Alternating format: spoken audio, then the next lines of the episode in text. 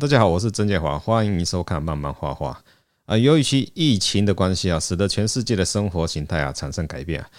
尤其是各种旅游啊、展场活动啊，只要是人潮聚集的地方啊，都大受影响啊。像是举办了五十几届的美国圣地亚哥国际漫画展啊，就因为这次疫情的关系啊，在二零二零年就停止了实体的展演啊，改成了线上活动的方式进行。而我很幸运啊，在二零一九代表台湾参加第五十届圣地亚哥国际漫画展哦，刚好第五十届哦，也真的很幸运哈！不要问我为什么影片现在才要做。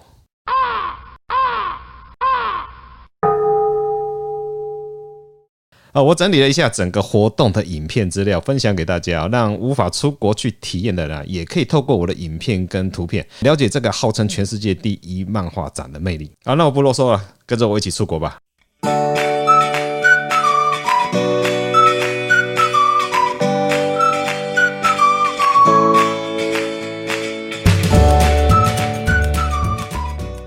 一般我们在台湾最常听到的国外漫画展，几乎都是日本或是法国安古兰之类的活动嘛，啊，很少介绍到圣地亚哥漫画展。啊，要说这两种的差别哦，因为我没有机会去过安古兰，不过就一些去过的老师回来后，我们的互相交流，我感觉就是一个艺术跟一个商业的差别。那圣地亚哥国际漫画展给我的感觉就是满满的商业气息。啊，美国圣地亚哥国际漫画展简称 SDCC 嘛，哈。呃，它是一九七零年首次举办时，还是个单纯的漫画交流会，啊，有点像同人展这样子。然后，呃，发展至今已经是全世界最大的一个漫画展了哈。啊，每年都吸引无数的动漫迷朝圣了，来这边跟自己喜欢的漫画家交流啊。啊，动漫展会举办专题的讨论，甚至还有首发电影预告，哦，跟粉丝们做一些互动。那圣地亚哥这个地方离洛杉矶大概两个小时的车程，搭飞机不到一个小时啊。啊，圣地亚哥是美国西岸最南方的城市啊，三十分钟的车程也就可以到墨西哥了。我说，在这个城市，你可以发现很多元的文化的融合啊，不管是建筑还是美食，都可以慢慢细细品味当地的风情。当然，我们主题是漫画，我们先来聊聊怎么进入展场的方式。由于每年都有相当多来自世界各地的动漫迷聚集。啊，所以说它的入场方式跟规定也相当严格，然后甚至入场的申请也很麻烦哦。台湾第一届 SDCC 策展人陈凤老师啊，就他的申请过程啊，有提到，看看参观很不容易，他现场是不卖票的，所以你要到现场买票是不可能的，他都是要事先预购，官网卖的票到一个小时就全部卖光了，然后门票非常的贵。Comic Con 主要正式展览是四天。一日票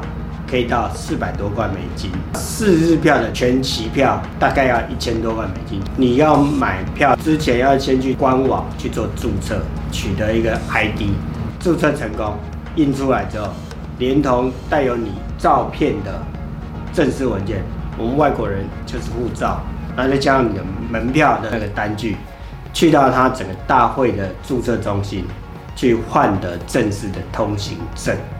那个才能每天入场，或者是当日入场，感应的，哦，感应的这样子。所以你至少要在那个什么，最好抓四五个月前，就要开始去做注册，才有机会参观那个 Comic Con 哈。它的花费很不便宜，当然我们台湾人过来一趟飞机票四五万，所有的饭店价格几乎都是三倍起跳，三倍起跳，非常非常的昂贵。台湾来一个人来这边，光是参展。整个加起来十万块台币跑不掉，他的参展更可怕，那个资料太多了哦。光是参展者给你的那个手册一叠，它规范很多，所有的东西它都要透过网络去申请啊。包括我们要办那个 panel，也就是那个讲座，你现场要办那个 signing event，就是签画会。你要提出申请，让大会去审核通过，你才可以办。那部长有专门的配合大会签约的一家公司，叫 Freeman。签约给他的时候，他回复，然后彼此讨论部长的一些细节，很多程序才有办法把它顺利完成。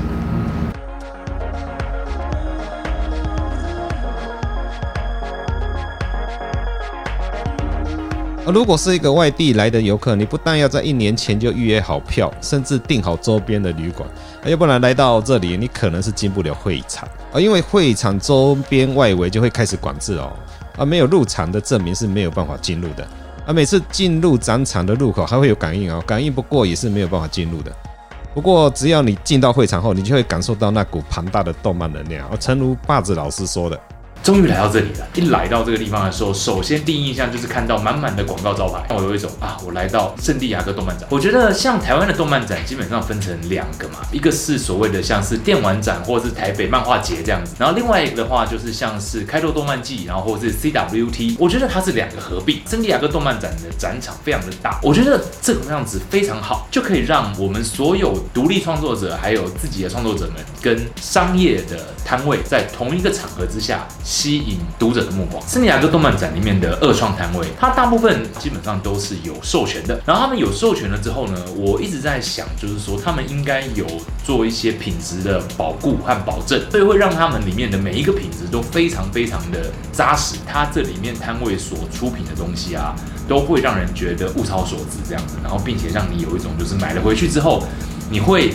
知道这一个东西就是代表着它的这一个图像后面所代表的品牌，你可以正大光明的拿回去，并且就跟人家讲说啊，这个是有授权的，有一个价值在。所有的创作者都喜欢被关注，曾经只有听说过他们名字的前辈跟大师，在这里也有他们自己个人的摊位。这一些大师也很乐于交流，在那个话题一开始聊起来之后，你会感觉自己跟他们之间的距离变得很小。你也可以从他们身上学到很多美国这一个全世界最大的商业作品的创作地的一些经验，我觉得非常宝贵。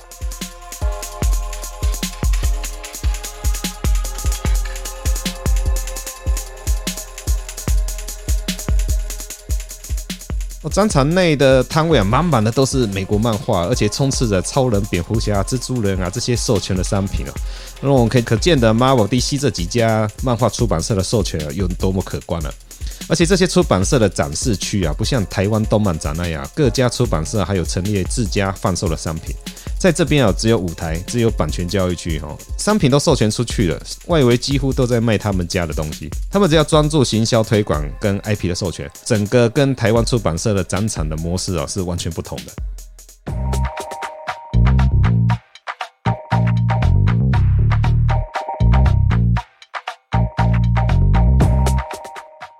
而漫画周边啊，如 T 恤啊、笔记本啊。包包啊，玩具啊，公仔啊，你能想到的漫画周边啊，这边应有尽有了。还有一整区贩售限量版、二手漫画，甚至漫画手稿，也可以在这边进行交易啊。当然有很多原创作品摊位在此集结啊。而另外一区还有提供素人创作者的摆摊哦，有点类似国内那种同人场的感觉啊。可是每个创作者的作品都很有特色，而且也难怪很多国外的大师也会来这边设摊啊，拓展一个他的商机哈。啊，许多国家也会陈列该国的漫画，吸引人潮驻足。你也可以在这边看到不同国家的漫画表现的风格，大家会互相交流、互赠作品。当地人也会对不同文化的漫画感到兴趣哦。呃，我还遇到我的小读者，不过现在已经长大了。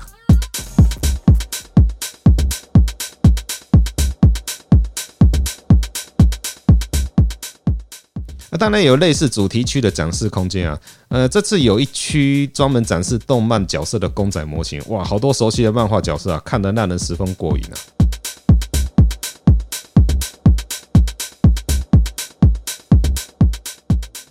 就算无法进入会场，其实你也可以在会场外围感受到浓浓的动漫味，而周遭餐厅、商店都会配合这个活动啊，布置漫画主题啊，那过往的公车跟电车啊，几乎都会被动漫的图案给淹没。各家厂商也会在周边搭建体验馆哦，让游客自由的去体验一些设施。这些设施的提供者不乏是国内外的一些动漫厂商，甚至你可以看到很多熟悉的日漫角色哦，充斥在展场的周遭。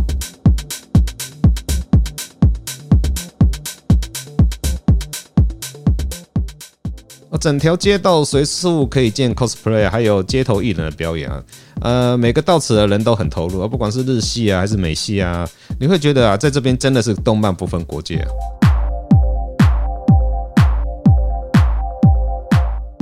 那仔细走走逛逛，你也发现有很多画廊，里面挂的都是很有名的漫画手稿哦，好多熟悉的动漫角色。它不光光是展示而已啊，直接看喜欢你就可以买下来啊。走到哪都充满了浓浓的商业气息啊，难怪称之为全世界最大的漫画展啊。整个就是沉浸在动漫的氛围中，恍如一个城市的嘉年华般一样，哇，十分热闹。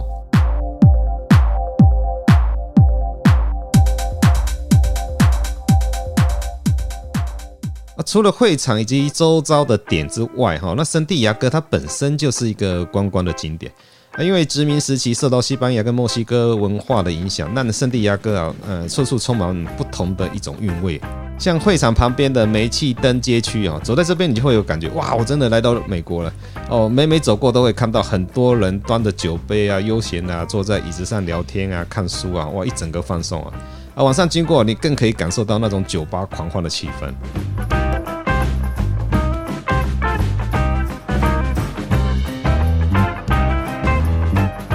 沿着会场的海岸步道走啊，整条海岸线啊就停满了游艇。漫步中，你还可以经过充满异国风情的海港村。那海港村贩售很多创意的商品，跟圣地亚哥在地的纪念品。那整个环境感觉啊就很悠闲哇，好多小店都很有特色。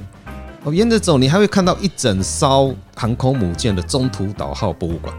啊，你可以上去看看里面的设施啊。哦，船上陈列了许多战斗机。哦，随处的语音导览也可以让你更加了解这艘航空母舰它的历史。那你可以到上到顶层了，顶层的视野十分开阔，甚至可以上飞机去体验一下。啊，另外巴尔波亚公园啊，这个也是超级推荐啊。除了有巴洛克风的建筑跟公园外啊，呃，公园里面有十多个博物馆哦，可以一次参观各种面向的文化跟科学。那创作者真的可以来逛逛，真的会很有收获。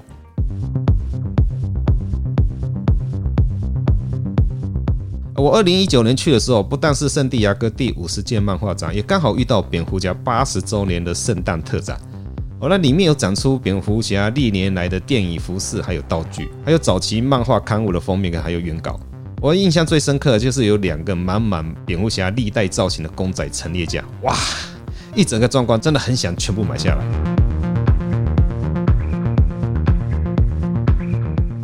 当然还有充满墨西哥风情的老城街哦，这也是一个很有趣的体验啊！哦，大家也可以去逛逛看。那当然还有一个很有名，就是到处充满高级豪宅，可以近距离看到海豹的啊拉霍亚海滩哦，那个海滩真的可以用清澈透蓝来形容啊。